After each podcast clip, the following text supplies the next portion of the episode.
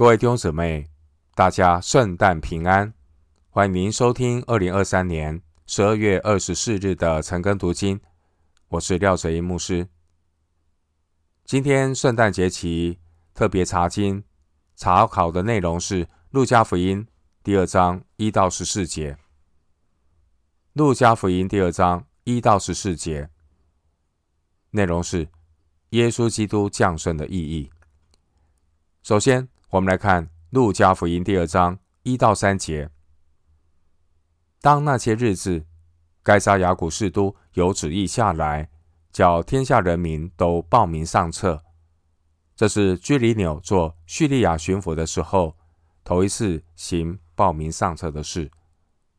众人各归各城，报名上册。《路加福音》二章一到十四节内容是关于。耶稣降生的记载，经文第一节出现该撒亚古士都，这是罗马帝国第一任皇帝屋大维的称号。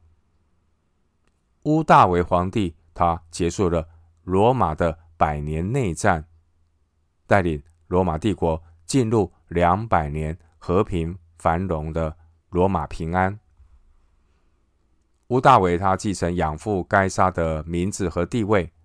他自称是神的儿子，也把该杀变为罗马皇帝的头衔。经文第一节的雅古士都，意思是神圣的、高贵的。屋大维在主前二十七年获得雅古士都这个称号，相当他是自称是神。当年强大的罗马帝国，也就是但以理先知所预言的第四国。但以理书二章二十节，并且先知也早已预言，必有非人手招出来的一块石头从山而出，要打碎金银铜铁泥。但以理书二章四十五节，而要打碎金银铜铁泥这块石头，预言的就是基督。经文第一节说，叫天下人民。都报名上册，这是指罗马帝国境内所有的人民都必须登记在纳税的名册上，目的是为了收税。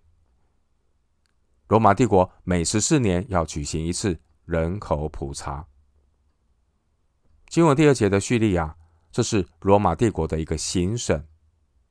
第二节的巡抚，这是由罗马皇帝直接委任的官员，监督的区域。包括大西律的犹大国。第二节的这位罗马元老居里纽，他是以热心著称。主后六年，罗马元老居里纽他做叙利亚的巡抚，他举行过人口普查，也因而激起了加马拉的犹大领导。犹太人起来反抗，可以参考《使徒行传》五章三十七节，还有《犹太古史记》卷十八的第一章。根据考古证据显示，居里纽在主前七年左右，可能也担任过叙利亚的巡抚，所以第一次任职的期间做过人口普查，也被称为第二节所说的。头一次行报名上册的事，在大希律的时代，全体犹太人曾经公开的宣誓要效忠凯撒。参考《犹太古史记》卷十七的第二章，经文第二节说，居里纽头一次行报名上册，这很可能是指这一次的人口普查，而时间很可能是在。祝棚节前后，因为秋收之后非常适合收税。利未记二十三章三十九节，申命记十六章十三节。根据一些考古文献的证据显示，当年报名上册，罗马帝国的每个男人都要按他原来的籍贯返回故乡。第三节说，众人各归各城，报名上册。因此呢，大卫的子孙约瑟，他必须从拿撒勒前往伯利恒。第四节，结果玛利亚就在那里生下了耶稣，应验了基督将生于伯利恒的预言。旧约先知书弥迦书五章二节说：“伯利恒的以法他啊，你在犹大诸城中为小，将来必有一位从你那里出来，在以色列中为我做掌权的。他的根源从亘古从太初就有。”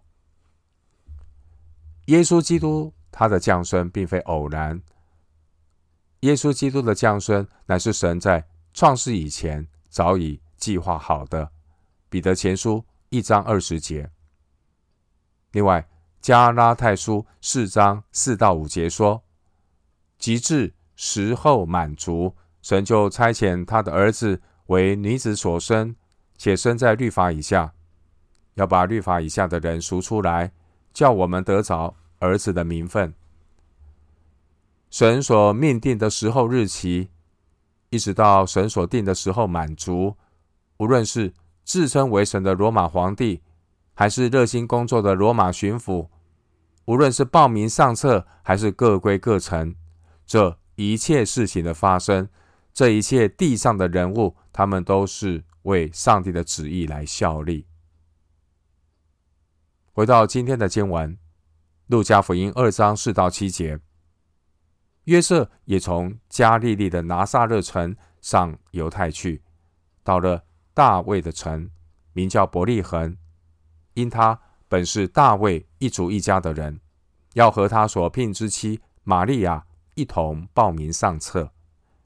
那时玛利亚的身孕已经重了，他们在那里的时候，玛利亚的产期到了，就生了头胎的儿子，用布包起来。放在马槽里，因为客店里没有地方。经文第四节提到上犹太去，这是说明伯利恒的位置是在加利利南方的犹大山地，地势比拿撒勒高。经文第四节的伯利恒，这是旧约大卫王的家乡。撒母耳记上十七章十二节，所以呢。也被称为大卫的城，距离拿撒勒大约有三天的路程。经文第四节说，他本是大卫一族一家的人，这是说明约瑟他是大卫的后裔。大卫是以色列历史上最伟大的君王，也是最合神心意的君王。沙漠记上十三章十四节，经文第四节提到。所聘之妻，这是指已经订婚但尚未过门的未婚妻。经文第六节说，他们在那里的时候，这是指他们来到伯利恒的时候。经文第六节说，玛利亚的产期到了，这句话表明耶稣是逐月而生。耶稣他比施洗约翰小六个月。路加福音一章三十六节，如果施洗约翰是生于主前七年的逾越节期间，路加福音一章五十七节，那耶稣就是生于主前七年的祝棚节期间。经文第七节的马槽，就是指石头或木头做成用来喂牲口的容器，比小婴孩稍微大一点。经文第七节的客店。原文是客房，并不是现代的旅馆。客房只是工人临时投宿的一个简陋的房间，在人的家里。当时候，伯利恒是在耶路撒冷附近的一个小村。第七节说客店里没有地方，并不是因为第五节有很多人回来报名上册。第七节客店里没有地方。是因为当时候是住棚节期间，耶路撒冷周围临时投宿的人很多，因此呢，房屋的主人就把家里的空间空出来接待过节的人，包括室内安置牲畜的空间也开放，提供给穷苦的旅客来住宿。耶稣他降生马槽，这也表达了祝棚节的实际。神自己亲自来到这个罪恶的世界，与人同在。人类的救主耶稣，他降生来到世界，为要拯救世人。但是呢，这个世界却没有地方容纳他。神的儿子就是这样的隐藏自己的荣耀，卑微的降生，做了人世间出身卑微的一个人。然而，耶稣却是在这样的一个人卑微的地位上，彰显了神的荣耀。这也让我们所有在基督耶稣里的人看到了生命改变的盼望，因为在基督耶稣里，我们可以活出那样像神的荣耀。回到今天的经文，《路加福音》二章八到十四节，在伯利恒之野地里有牧羊的人，夜间按着更次看守羊群，有主的使者站在他们旁边。主的荣光四面照着他们，牧羊的人就甚惧怕。那天使对他们说：“不要惧怕，我报给你们大喜的信息是关乎万民的。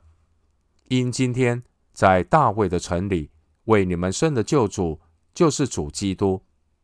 你们要看见一个婴孩包着布卧在马槽里，那就是记号了。”忽然。有一大队天兵同那天使赞美神说：“在至高之处，荣耀归于神；在地上，平安归于他所喜悦的人。”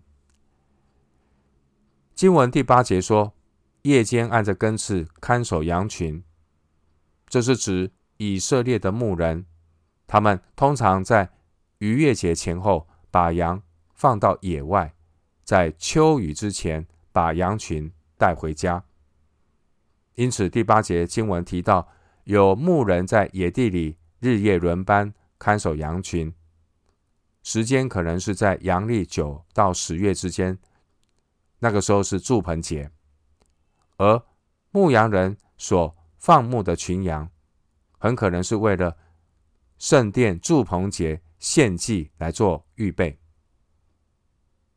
天使首先将基督降生的大好消息，报告给这一帮看守圣殿、预备献祭羔、献祭为圣殿预备献祭羔羊的这些牧羊人，让这些牧羊人亲眼目睹神的羔羊来到世间。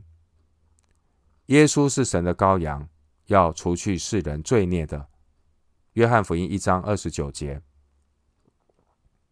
经文第十节说。天使报告的大喜讯息，而这是祝棚节真实含义的实现。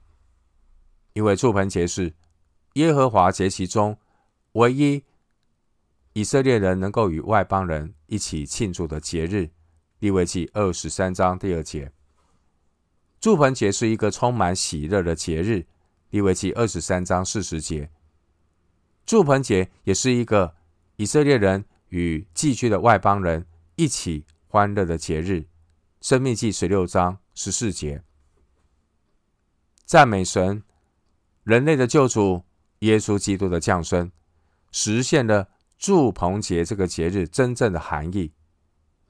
以色列人与外邦人要一起欢乐，这是救赎的喜乐，这是真正大喜的信息。经文第十节强调这。大喜的信息是关乎万民的，不只是赐给犹太人，也是赐给外邦人。因为人类的救主基督，他一方面是以色列的荣耀，路加福音二章三十二节；人类的救主耶稣基督，他又是照亮外邦人的光，路加福音二章三十二节。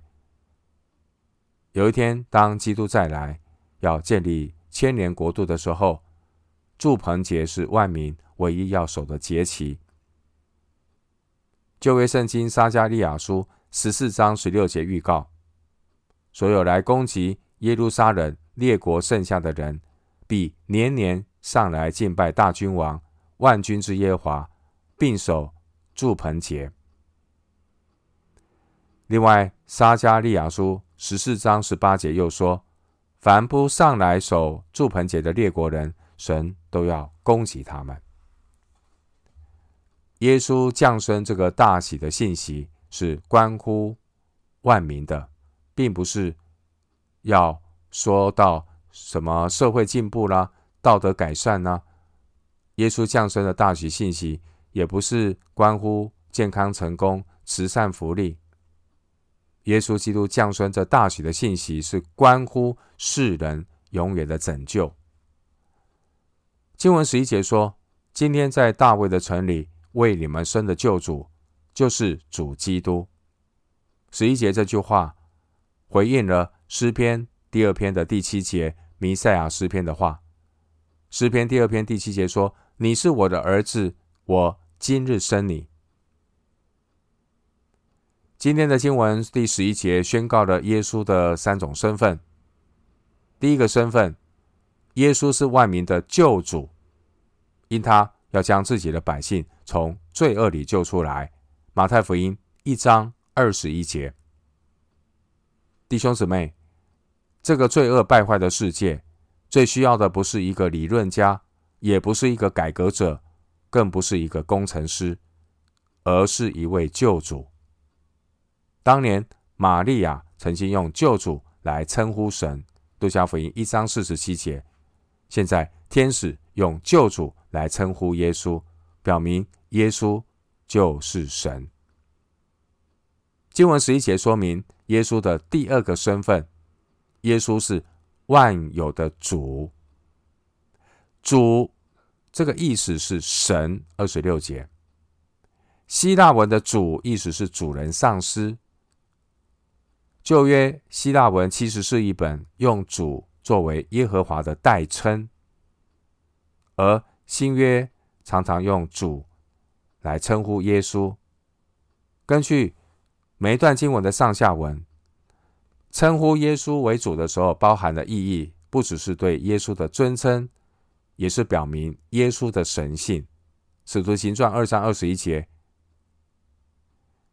经文十一节说明。耶稣的第三个身份，耶稣他是基督。基督是希伯来文弥赛亚的希腊文形式。基督的意思是受膏者。旧约以色列的君王、祭司、先知，他们在承接圣旨的时候，要用油膏抹。耶稣他被称为基督，这是因为神要用无限量的圣灵膏抹。耶稣进入服侍，做神国度的大祭司、大先知、大君王。使徒行传十章三十八节说：“神以圣灵和能力高拿撒勒人耶稣，神赐圣灵给耶稣是没有限量的。”约翰福音三章三十四节。经文十二节提到记号，记号原文和。十一章十六节的神迹是同一个词。为什么要有这个记号？为什么要包着布放在马槽里？特别是放在马槽里，这个记号的意义是什么？在耶稣降生的那个晚上，或许伯利恒也有其他的婴孩出生，并且也都是用布包着，但却没有人会把新生婴孩放在马槽里，所以这是一个记号。只有耶稣，他卑微的取了奴仆的形象，成为人的样式。腓立比书二章七节，并且卧在马槽里，成了耶稣他降卑成为人子的记号。这也是一个神迹。经文十三节提到一大队天兵，这是指十五节的众天使。当年罗马帝国靠着强大的军事力量。带领罗马帝国进入没有内战的罗马平安，而天上的军队天使天军，他们颂赞宣告，要怎样才有能够有真正的平安呢？经文第十四节说，在至高之处荣耀归于神，这是说明地上要有真正的平安，前提是什么？在至高之处荣耀归于神。当年主耶稣他本有神的形象，不以自己与神同等为强夺的，反倒虚己，取了奴仆的形象，成为人的样式。腓立比书二章六到七节。而腓立比书二章六到七节，这就是将荣耀归给至高的真神。主耶稣他也要为人类带来救赎，他要来恢复人被造的命定，也就是。要将荣耀归给神，与神和好。哥罗西书一章二十节。另外经文十四节说，在地上平安归于他所喜悦的人，这是神所拣选的人。真正的平安不是暂时没有内战，也不是指环境顺利。真正的平安包括内心的平静安稳。真平安的原因是，人与神、与人、与自己、与环境都恢复和好。但是人没有可能，也无法主动与神和好。只有神主动在基督里叫世人与自己和好。哥林多后书五章十九节。弟兄姊妹，路加福音的开头记载从。天上来的一个人，结束的时候记载，这个人回到天上去。路加福音二十四章五十一节，神在地上找不到他所要得着的人，神就差遣他的独生爱子亲自来到地上做人，要把更多的人在基督里带回天上去。希伯来书二章十节说，基督要领许多的儿子进荣耀里去。耶稣基督，他是完美的人子。耶稣基督，他是救恩的源头。道成肉身的耶稣基督，他要将天国赐给邻里贫穷的谦卑人。虚心的人有福了，因为天国是他们的。马太福音五章三节。我们今天经文查考就进行到这里。预祝弟兄姊妹，大家圣诞平安，新年快乐！我们今天经文查考就进行到这里。